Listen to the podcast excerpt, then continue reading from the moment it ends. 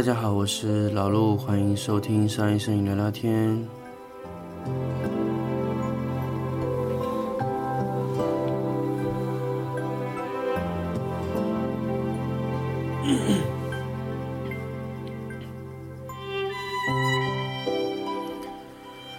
欢迎大家来到新的一期商业摄影聊聊天。那么。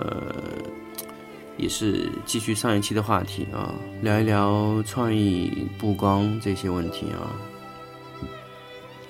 那么最近这段时间呢，老陆自己也去外面搞了一些灯光系统回来。那么今年嘛，好像摄影也是主要是不太好。那么老陆也用非常低的价格购买了这套高功率的灯光系统啊，因为老陆之前一直是我自己在用是。六百瓦的闪光灯，那么一百都是两三个六百瓦的灯在长期在用啊。那么主要呢附件会多一点，会有很多的标准照啊、蜂巢啊这些东西啊。那么这两天呢，我自己重新去搞了一整套的系统。那么有几台是八百瓦的灯光，那么八百瓦是通用的灯头，那么还有一只呢是一千两百瓦的光宝。那么光宝的灯呢？呃，主要问题就在于卡口上。那么这两天刚刚把转接型卡口改装完毕啊，那么都可以使用宝荣卡口的附件啊。刚刚前两天在改，那么刚刚改好，那么也比较忙这段时间，然后一直忙着改卡口的事情啊。那么现在卡口这块事情忙完了呢，那基本上也就好了。那么接下来呢，会去做一点其他的事情。那么，呃，比如说，我想把一千两百瓦的灯头啊改成光纤灯啊，那么各种各样的啊附件啊可以套用上去。呃，最近这段时间呢也比较空，那么所以给大家做了很多期的这个节目啊。那么，好，言归正传，来跟大家讲一讲这个呃创意布光吧。那这期节目呢，跟大家分享一个双投影和多投影拍摄的一个方案啊。那么，来跟大家说说多投影的问题吧。以前很多朋友会说：“哎，我喜欢有很多投影在墙面上。”那么也会出现这种问题啊，那就多个投影的拍摄啊。那么。多投影拍摄呢，其实很早的时候我们拍很难拍出来的。主要的问题，我不知道大家有没有想过这样的问题啊？为什么我没有办法拍出两个投影的东西？嗯，首先呢，主要的原因原因呢，就是你的光质太弱，或者说太软，或者光比做的不够平啊。假设说你是两个柔光箱嘛，其实它是有两个投影的，但是因为太亮的缘故啊，投影都被消掉了。所以左右各放一个，呃，柔光箱的话，那其实会相互把对方的投影消掉。那么简单的原因就是因为这个。那么，呃，再说回来说一个啊多投影的问题。那么多投影如果说是用硬光呢，相对来说你直接拍的时候是可以看得到有多投影的。但是这个时候呢，你多投影可能又不会太明显。不太明显的原因呢，呃。主要的原因就在于你的亮面啊冲到它的投影面上了，所以把投影给消掉了。简单的来说呢，就是左侧打了一个灯光啊打过去，那么投影会在右边。那么你右侧打了一个灯光，照正常来说，右边的灯光是会被消掉的。那么如果你能掌握好光心的这个和边缘光的这个角度控制的话呢，你让边缘光的位置啊越来越多的偏向另外一个方向，那么。就让你的投影啊，就是正常出投影的那个位置啊，越少受光越好。那么这样拍摄呢，你的投影就会越明显啊。当然，你投影关键在于你的投影能消掉多少，关键就在于你这个光心这整一个圆控制在什么位置上啊。还有一个问题呢，就是四四个投影的这个。双四个投影的拍摄，有以前我看到一个丹麦的摄影师非常喜欢用四投影拍摄啊，那么就是反正在这个人的正中间的左右各地啊拍一个，那么都是打的顶光，顶光呢基本上都落在地板上，那么落在地板上呢相互控制呢，尽量让每一个光芯啊不重叠，呃，就是每一个光的光场相互之间都不要重叠在一起，然后附件呢是相同的，相同的四个附件啊，随便你用标准罩或者是什么，反正你扣了蜂巢或者不扣蜂巢，那必须四个附件是一样的，那么你四个出来的投影也是一样的，大小、亮度都一样。那么四个灯呢，根据各自的距离呢，调整成平光，每一个测量的时候用测光表，如果初期呢。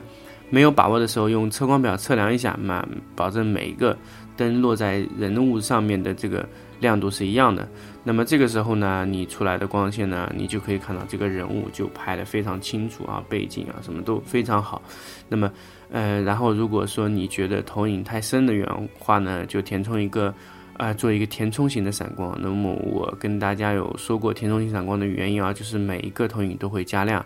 那么反正这个自己控制，你具体想怎么操作都可以。反正你可以用一些填充闪光。我再要跟大家强调一点填充闪光的这个问题啊。很多朋友认为填充闪光就是一个啊，其实不一定。因为如果说你是因为填充闪光它的位置是。呃，没有方向性的，那么你左侧和右侧各打一个，也都是属于两个都是属于填充闪光。这样的话，你会控制到均匀度啊。因为灯光有些时候均匀度也是一个很很有意思的一个东西，就是你均匀度控制的好呢，那你的整个控制就会非常的准确啊。那么就是你整个投影的亮度完全可以通过这个 fill light 来调整。当然，你前期拍摄的时候啊，你让你的这个填充。啊，就是你让你的投影啊，尽量是越深越好，因为深了以后呢，你后期做填充闪光才能调。如果你一旦亮了以后呢，你填充闪光就不好调了，这个是一个主要的问题啊。那么具体怎么样覆盖你的光场光心的位置呢？这个具体啊，该按照你自己的这个调整的感觉来做，而不是说嗯那种方向。因为有时候填充场光要不要做呢？这个问题就在于就是你可能因为你是。白墙整个底是白的嘛？白纸的话，四投影的话，你出来以后呢，你可能地面的反光反射到墙面，反射到天花板上，自然就给你做了一个填充闪光。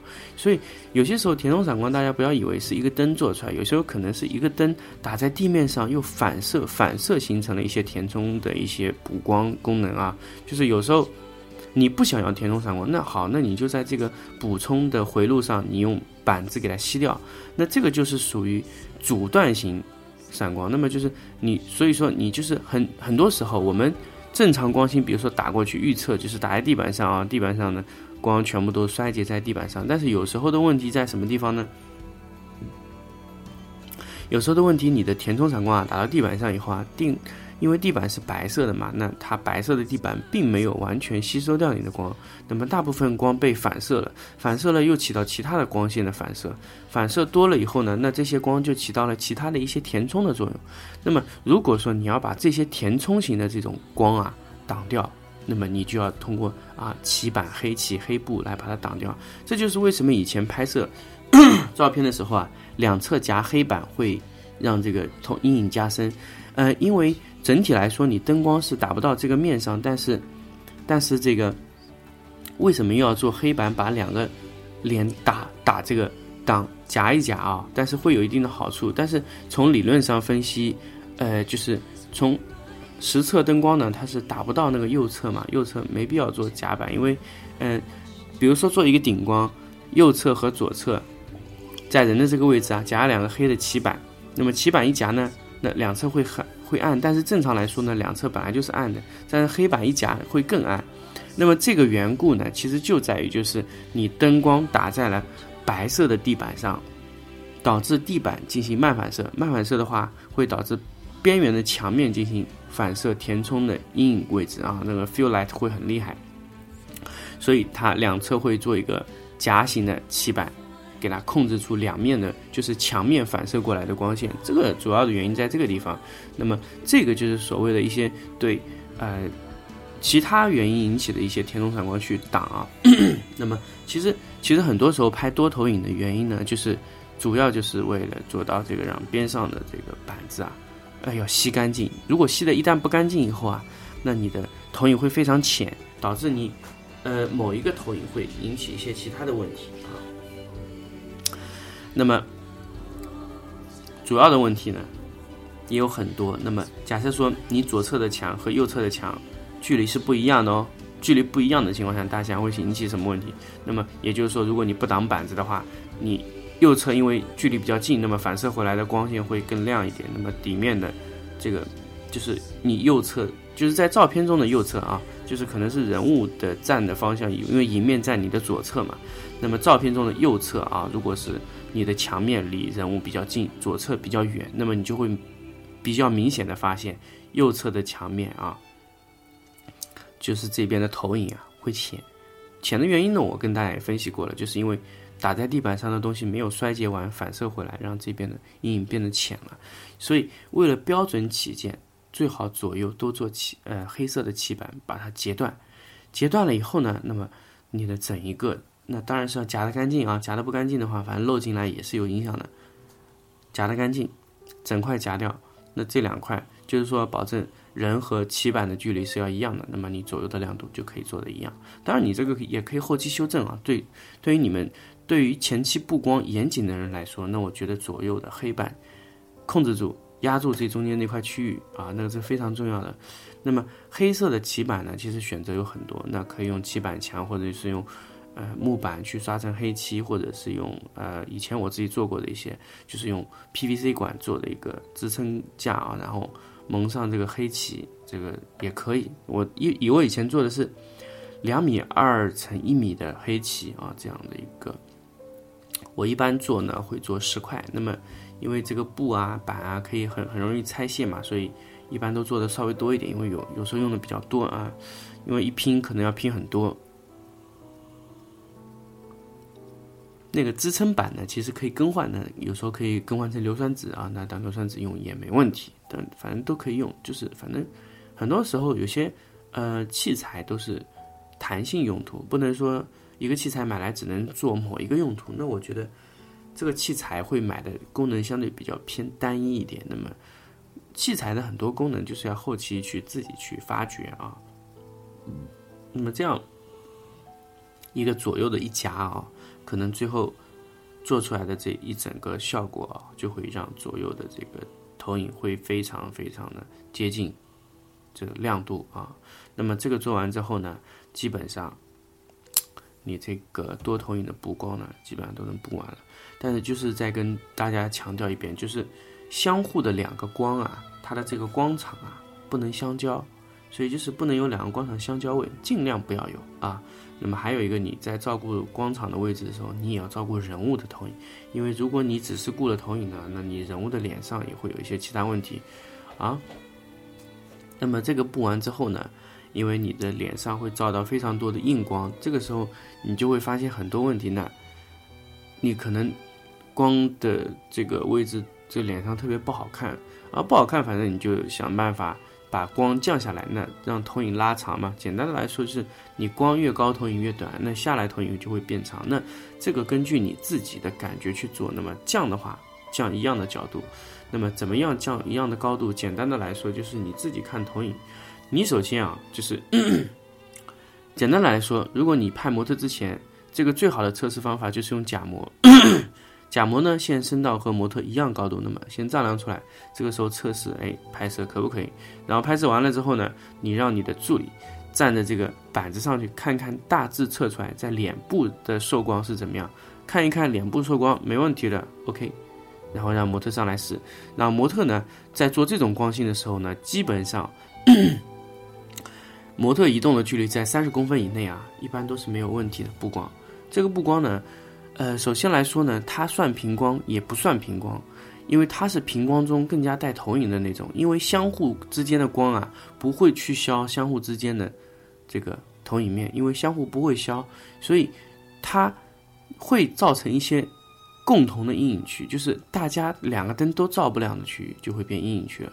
所以这个就和夹光的道理有点像，夹光就是中间那条线会特别暗啊，做一个两个两侧侧夹光啊。那么两侧会亮，中间总会有一块地方会暗。那么这个简单的问题呢，虽然不是夹光，但是它也会造成有些共同的阴影区。那这些阴影区就非常暗了。那么这些阴影区如果特别暗呢，那么你想办法用一些填充闪光，那么去控制这些阴影区的亮度。啊，简单的来说，最后还是要看你整体出片到底是不是可以，就是看你拍出来。然后再去调整，到底是不是那个位置上要加填充型闪光。所以非常简单，所以跳伞啊，大家前期先不要加布任何灯光的时候，就前期不要布把这个朝天花板打或者是反射型的这种 fill light 放进去，fill light 往往是最后一个调的，fill light 相当于做菜里面是什么呢？fill light 相当于做菜以后最后上来加的一些呃香料啊什么的，就是它可能只是起到一个填充或者说是一个点缀的作用。那么其实它并不参与主要的曝光。就假设来说，我做菜吧，那我今天做青菜，OK，青菜是主料。那么我怎么去做呢？啊，我油炒或者清蒸或者怎么样啊？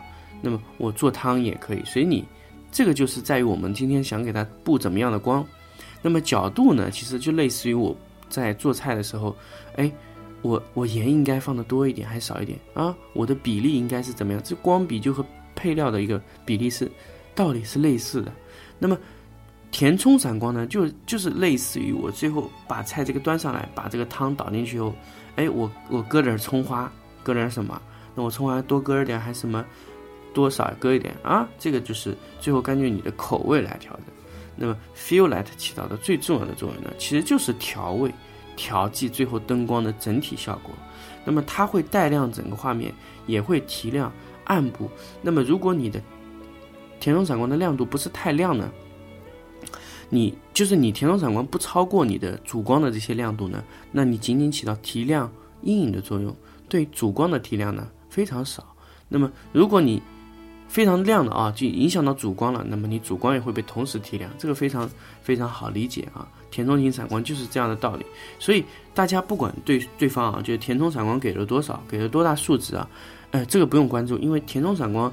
呃，到底给多大能量，往往是看最后片子拍出来的亮度，他想给多少，就是这样的一个道理。哪怕你是一个非常暗的一个调子，你最后给了一个，那么你的亮度也是可控的，这个亮度完全是可控的。你想给多少，那都是由你自己来决定啊。有时候你慢射的天花板高一点呢，那你亮度就要大，你的能量就要打大一点。但是能量打大，并不等于啊，它。填充闪光就大，这个这个完全看感觉啊，该看场地啊，这非常简单。还有一种慢射呢，其实填充闪光呢，就是我跟大家说，就是你填充去做填充闪光拍摄的时候呢，你尽量尽量要选择漫射角度比较大的一些东西啊，不要不要选择就是一个平板式反射，那这样的话漫射会少一点，尽量选择呃边角。反射或者说是三角反射，因为这样的话它反射的角度会多很多。那么或者说你再不放心的话呢，就是在边角反射前面过个柔光屏啊，这样的漫射会更舒服。所以大家只要看到一个灯光哦，就是无目的性的放嗯闪光啊，这种东西基本上基本上就属于填充型的闪光啊。填充型的闪光呢，有时候有方向性，有时候又没有啊。有方向性呢，其实它不是准确的一些填充性，它是属于一个辅助类闪光，它不能完全称作为填充型闪光。填充型闪光呢，就是它完全没有目的性，就像塞海绵一样，塞到每个点上都会塞进去。这种准确的来说呢，称之为填充型的闪光。那么大家掌握了填充闪光这个基本的要领之后呢，其实很多的闪光布光的技巧呢都能被掌握。那么具体你在料子上放多少，那就是一个基本的一个调整调整的一个环节啊。那么这期节目说了太多填充闪光，但是对多投影的闪光呢，其实最后其实因为我讲很多填充闪光的主要原因呢，就是让大家了解到，因为你多投影的这个亮度是可调的，那么具体调多少，角度多少，完全要看到你填充性闪光的位置啊，不要打得太靠前，太靠前了呢。你的填充型闪光呢，只会填充某一些角度，有些就调整不到。那么尽量让这个填充型闪光漫射的多一点，啊，反射的多一点，让照射面积更大一点。这就是填充型闪光最基本的一些要求啊。那么如果你这个都做得非常好了之后呢，那你的调投影的亮度就已经基本解决问题了。那么接下来再说一个，就投影和投影之间的一个问题。那么就投影和投影之间的光场千万不要交叠，交叠就会产生，就是说我刚才跟大家说的一个问题，就交叠就会相互冲对方的影子。那么这个我不调，我这个不用调我的填充性闪光啊，我就可以让你的影子暗呃淡下来，因为我的光场重叠了。所以大家有时候去拍摄的时候，我想让光投影尽量的小，那就把两个光场重叠就可以了。那么你左右都有光，每个方向都来光。那么你同重叠了以后呢，你的投影就基本被消的差不多了。啊，只要你消的角度好，肯定能消掉。啊，那么多投影闪光呢，简单的来说呢，所有的知识点就在这个地方。只要你的光场的盖的面啊不要盖到。第二个就是调整投影的角度，还有就是一些漫射的角度控制呢。在今天的所有节目中呢，所有的这种点呢，都跟大家去说了。当然，我说的只是跟大家说的一个概念性的东西。虽然我自己去测试过是完全可以的，但是我没有在这种演示中给大家看到是做出来是怎么样的效果。所以，呃，简单的来说呢，其实也不算很直观啊。